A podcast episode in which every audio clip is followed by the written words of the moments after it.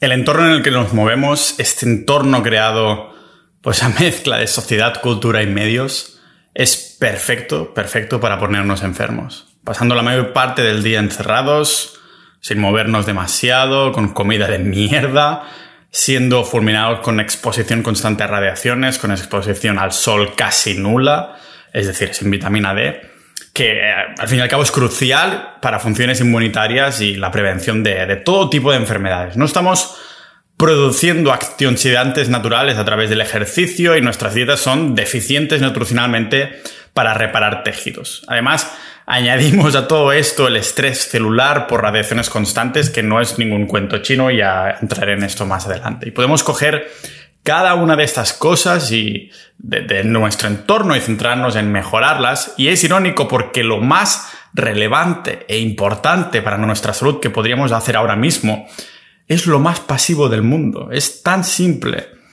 como no estar siempre dentro. Sal ahí fuera a que te toque el sol, ¿vale? Tanto sol como puedas, en tantas partes del cuerpo como puedas.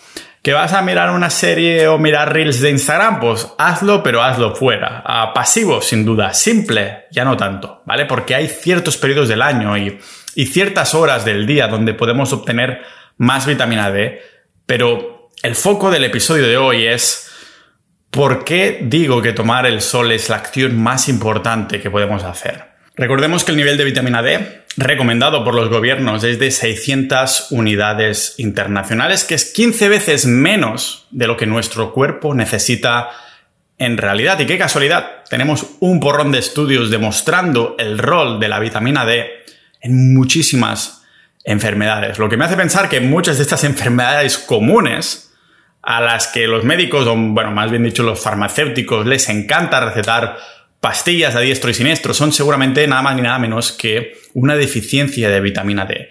Y no quiere decir que sea esto hecho a propósito, con una agenda oculta para generar beneficio farmacéutico.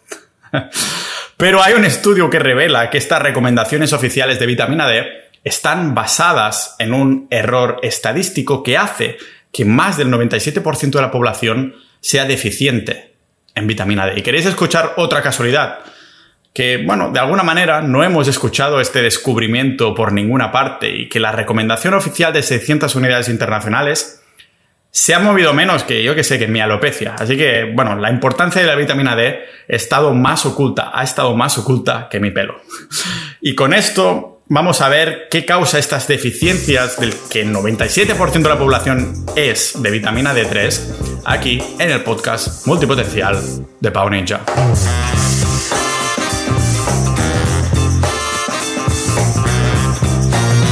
Como siempre, agradecer antes que nada a los miembros de Sociedad.ninja si queréis apoyar la continuidad de este podcast y formar parte de una comunidad exclusiva que en la que tenemos, bueno, boletines privados. Tenemos unos chats de Discord proactivos de la hostia donde compartimos noticias, debates, opiniones, un montón de cosas. Y está dividido además por temas. Lógicamente hay salud, hay carnismo, pero también hay Bitcoin, conspiraciones, actualidad, negocios online, contenido humor, de todo, todo lo que te pueda interesar si te consideras un multipotencial, un ninja de la vida, un aprendiz de todo, maestro de nada, entra en sociedad.ninja y además tendrás acceso a episodios exclusivos. Mil gracias a los miembros actuales de sociedad.ninja que hacen posible este episodio y lógicamente por ahí, antes de publicar este episodio, ya cuando estaba empezando a investigar, ya compartíamos la información sobre la vitamina D, que no es otra cosa que una vitamina, una hormona producida exclusivamente, la vitamina D3, por la piel a través de los rayos UVB, los rayos del sol UVB.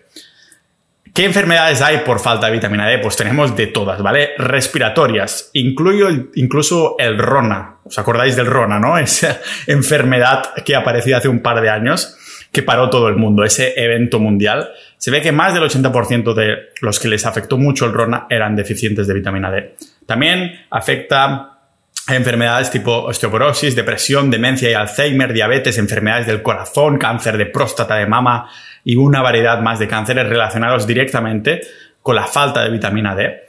Y, los síntomas pues, que te falta pues, serán las enfermedades o infecciones, la fatiga o el cansancio, dolor de huesos o espaldas, ansiedad y depresión, mala cicatrización incluso de heridas, pérdida de hueso, dolor muscular y cosas de estas. Pero Ah, si es tan importante la vitamina D, entonces me meto simplemente un, suplemento de vitamina D a mamporro y ya está, ¿no, Pau? Bueno, sí, si quieres pillar toxicidad de vitamina D, que en la naturaleza realmente no existiría porque la estaríamos obteniendo exclusivamente del sol y como más moreno te vuelves, menos vitamina D absorbe tu cuerpo. O sea que la única manera de tener exceso, toxicidad de vitamina D y por lo tanto esta, bueno, toxicidad es a través de suplementos. El síntoma de tener un exceso de vitamina D por suplementación es simplemente que no podrás dormir. Suplementar vitamina D solo sería necesario si, yo diría como emergencia, si somos muy, muy deficientes. De lo contrario, tomar vitamina D del sol es más que suficiente si lo haces correctamente. Ah, o más bien dicho, ah, es lo único que necesitamos. La naturaleza es realmente sabia, gente.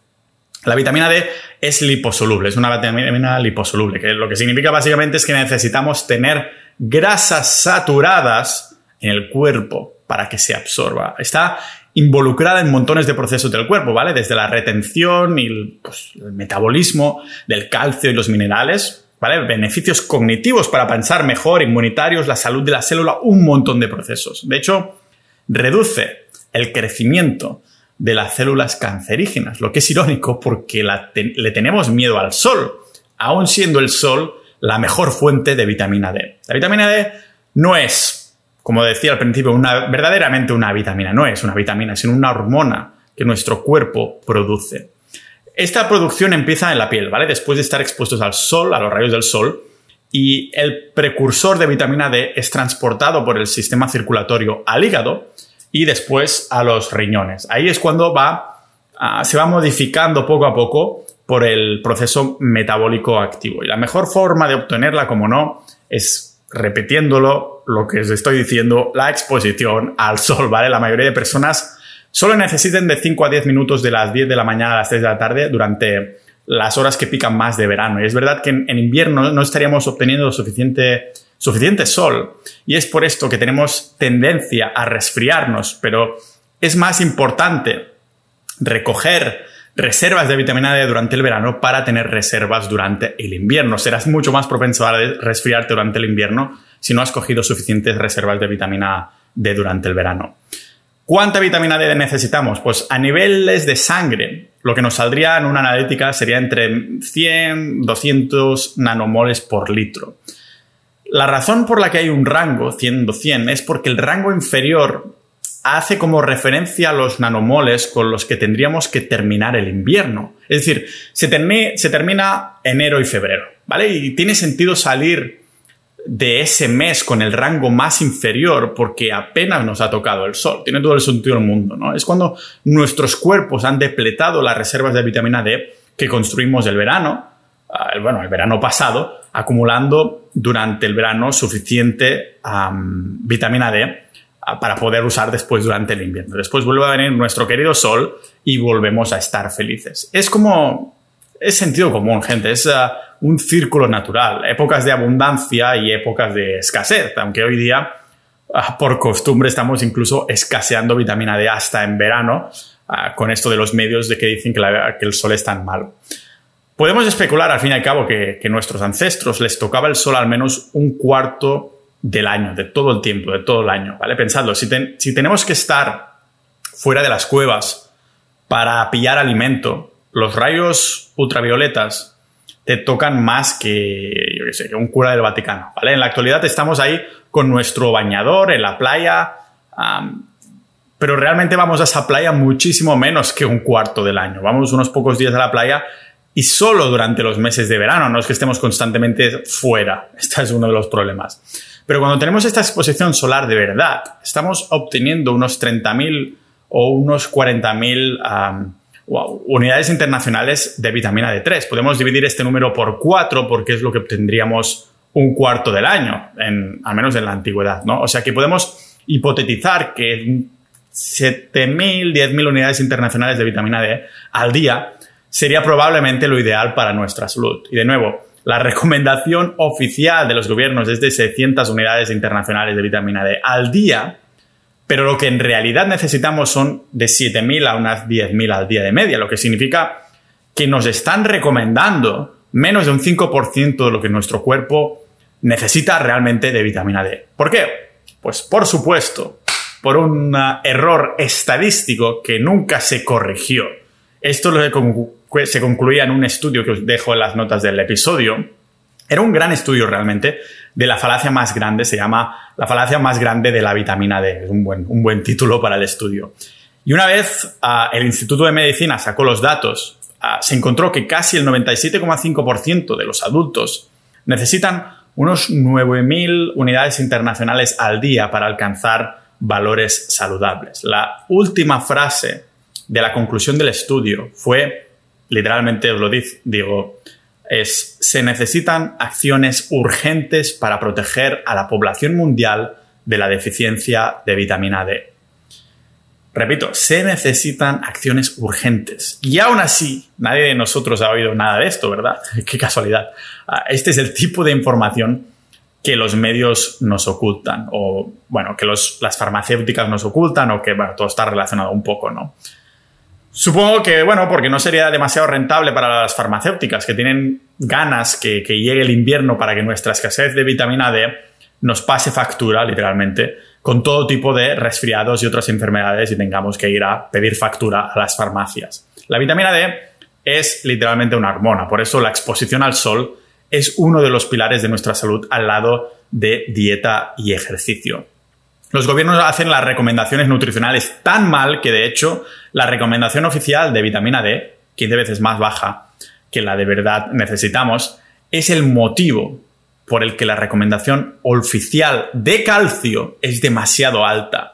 Nos dicen que debemos consumir una cantidad desmesurada de calcio, imposible de conseguir en la naturaleza porque nuestro cuerpo necesita vitamina D3 y otras liposolubles para absorber el calcio. O sea, no puedes absorber el calcio sin tener suficiente nivel de vitamina D3. Estamos intentando enmascarar una deficiencia de vitamina D3 y vitamina K2 en la población general. La solución sería tan simple como despreocuparse del calcio y tomar un poquito de sol cada día.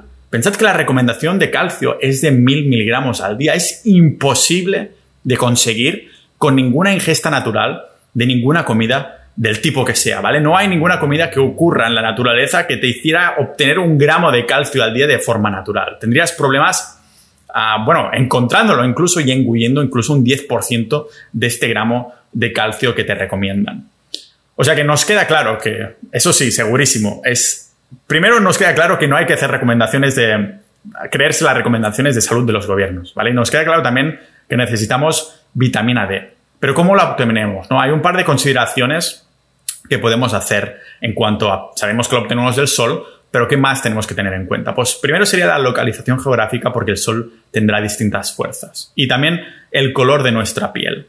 Es por eso que vemos aborígenas de Australia con colores de piel casi negras y aún así siguen usando aceite de coco para protegerse, ¿vale? Como aprendimos en, en el arte de ponerse moreno rápido en el episodio del podcast, Ah, spoiler, te pones unas gotitas de, vitamina D sin crema al sol, ah, pero cuidado porque hay que hacerlo de forma exponencial, ¿vale? Pero como vimos en ese episodio buscando ponerse moreno en tres días, se llama el episodio, el orden con el que deberíamos terminar después de estar expuesto al sol es, o sea, lo mejor sería tomar el sol sin crema y sin quemarse.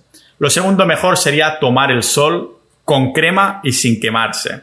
Eso priorizando no la vitamina D, sino no pillar cáncer, ¿vale? Después, otra recomendación, o sea, si no puedes hacer ninguna de estas cosas, sería tomar el sol con crema y quemarse. Y lo peor de todo ya, tomar el sol, sol sin crema y quemarse. O sea, lo mejor, tomar el sol sin crema y sin quemarse. Pero ahí, para llegar ahí, para no quemarte, tienes que llegar a esa exposición gradual. Lógicamente, la prioridad, como digo, es no pillar cáncer, pero la segunda prioridad tiene que ser siempre recibir suficiente vitamina D del sol.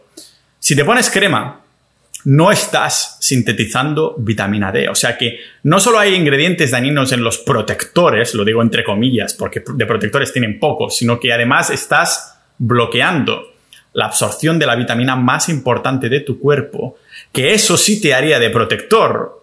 Utilicemos el sentido común, hagamos el famoso zoom out, la vista de pájaro, tiramos hacia atrás, la cámara hacia atrás. ¿Qué otro animal necesita aceitarse por encima. ¿Qué otro animal necesita industrias que le cree un suplemento para poder vivir en la naturaleza? La mayoría de estudios sobre protector solar y cáncer de piel enseñan cero, cero resultado positivo en prevenir el cáncer o hasta disminuir el riesgo de cáncer de piel. Hasta he encontrado un estudio incluso que, muestra consecuencias negativas en usar cremas solares. Ah, indirectamente por la falta de vitamina D, que es esencial para la reparación del ADN y de las células. O sea, si volvemos a, utilizar este sentido común, en la naturaleza, la naturaleza, la única manera que tendríamos para procurar comida sería, para procurar nuestra comida para la tribu, para nosotros, sería, ¿cuál creéis? ¿Lo habéis adivinado? Estar expuestos al sol sin crema, porque en la naturaleza no, tienes fábricas, y de forma constante además. si estabas comiendo comida, pues técnicamente tendrías que estar expuesto al sol sí o sí, esto lo sabemos. Sé que otra opción popular donde la gente piensa en obtener vitamina D es en los alimentos. Ah, pero es verdad que, bueno, tenemos en cuenta que las poblaciones del norte donde apenas hay sol, no les quedará otra realmente que hacerlo así. Pero no es ni mucho menos la mejor opción. La cantidad de vitamina D3 que podemos obtener de comidas es insignificante en comparación con tomar el sol. Incluso hay algunas personas que se piensan que existen frutas con vitamina D, ¿vale? Antes de ver qué comer que tenga vitamina D, es casi, o más importante, tener en cuenta qué no comer, porque desde una perspectiva nutricional, si no tienes suficientes nutrientes de fuentes animales, especialmente necesario aquí es el colesterol, tu cuerpo no será capaz de sintetizar la vitamina D. En vez de crear vitamina D y curar la piel, vamos a quemarla y a dañarla, haciendo que tarde un montón de tiempo para que se, se, cure por culpa de estas deficiencias. Por eso digo fuentes animales totalmente necesarias, porque las vitaminas más importantes para el cuerpo y esta reparación, ah, totalmente necesarias para esta reparación de la piel, son las liposolubles, las que vienen de grasa animal. Son la vitamina K2, la MK4, los aminoácidos completos y también el colesterol. Pero Pau, no quiero quedarme arrugado. Vale, yo tampoco. Por esto me centro en otros factores de estilo de vida, no en la exposición al sol. Hay varios estudios que nos muestran un vínculo entre la nutrición y el envejecimiento de la piel. Deja de obsesionarte por las arrugas de tomar el sol y céntrate más en las arrugas de tener una mala dieta, que provoca tener una mala dieta, especialmente poniendo foco en la vitamina A, la C y las de la familia B. Si no tienes suficientes nutrientes, tu cuerpo no se puede reparar. La mayoría vivimos con un estilo de vida inflamatorio, como a mí me gusta llamarlo, más bien me gusta, me disgusta llamarlo, Por, ejemplo, un exceso de vitamina omega 6 que vienen de los peores alimentos para la salud que consumimos a montones son aceites de semillas vegetales, carnes de ganadería industrial en vez de pasto, carne de pasto de agricultura regenerativa, que esta sería lo mejor de lo mejor, o también de agroquímicos de todas las frutas y verduras. ¿No quieres arrugas? Pues evita todo esto en vez de preocuparte del sol, eh, que sí necesitas para obtener vitamina D, totalmente necesaria para reparar el daño del ADN y de tus arrugas y todo lo demás. Todas nuestras células están compuestas de grasas. Y si la mayoría de estas grasas tienen un ratio desequilibrado de exceso de omega 6 en comparación con omega 3, los estudios son muy claros, ¿vale? Con el, con el impacto para el riesgo del cáncer esto tiene. ¿Por qué? Pues son más propensas a tener estrés oxidativo porque tienen omega 6 en demasiada abundancia y es un tipo de grasa que se oxida muy rápido. Por esto las llamamos grasas inflamatorias. Si nuestro cuerpo está estresado por todos estos químicos, polución, aspectos negativos de la comida y el agua, ¿cómo va tu cuerpo a realizar los procesos metabólicos que, bueno, que son necesarios para curar tu piel. Estás esencialmente muriendo en el interior. Hay muchas más anécdotas también de personas a las que les va bien estando en el sol en una simple dieta carnívora. ¿Por qué? Porque es la, la dieta carnívora es la reina de las dietas de eliminación y se sacan muchísimos factores inflamatorios. Pero si te atreves y puedes meterte kilos y kilos de caballa o arenque con toda esa contaminación de metales pesados que tienen los pescados hoy en día, desgraciadamente, por lo que hacemos en los océanos, pues quizás puedes hacerlo como experimento, ¿no? Tendré unos cuantos miles de unidades internacionales de vitamina D. Si no fuera por el riesgo de los metales pesados, el hígado de pescado y sus aceites serían una fuente bastante buena. El problema es que la gente no tiene acceso a las comidas que sean de calidad, que tengan buena cantidad de vitamina D. También, bueno, las fuentes de vitamina D3 que nos vengan de animales son específicas del tipo de animal y de la dieta que ha tenido ese animal específico, ¿no? Por ejemplo, los nativos de Alaska habían consumido montones de foca y de, caribú, ¿no? Como los, habían ahí consumido los renos de Santa Claus. ¿Vale? Es un tipo de carne que tenía niveles de vitamina D3 mucho más altos que cualquier otro alimento que podemos comer ahora. Si piensas que estás obteniendo vitamina D de productos animales alimentados con grano o pescado de piscifactoría de mierda, te han engañado más que mi ex me engañó a mí. Claro que los primeros nativos de Alaska apenas tenían nada de sol y obtenían la mayor parte de vitamina D del sol, Ah, pero este tipo de calidad de animal no tiene absolutamente nada que ver con la mierda de calidad que tenemos ahora en nuestros supermercados. La leche cruda, por ejemplo, que no se vende en los supermercados, creo que en España es totalmente ilegal. Si te puedes tener acceso a leche cruda es una muy buena opción. ¿vale? La leche cruda sería una fantástica opción para la vitamina D3, dependiendo, claro, del, bueno, del estilo de vida, lógicamente, que el ganado haya seguido si puedes echar, mm, obtener vitamina D3 de la leche cruda de un ganado que conozcas que solo coma césped, que sea de pasto, pues divinamente, ¿vale? Si han vivido con esa agricultura regenerativa alimentándose de su dieta natural, exclusivamente plantas y no de grano, pues la calidad de esta leche será mucho, mucho mejor.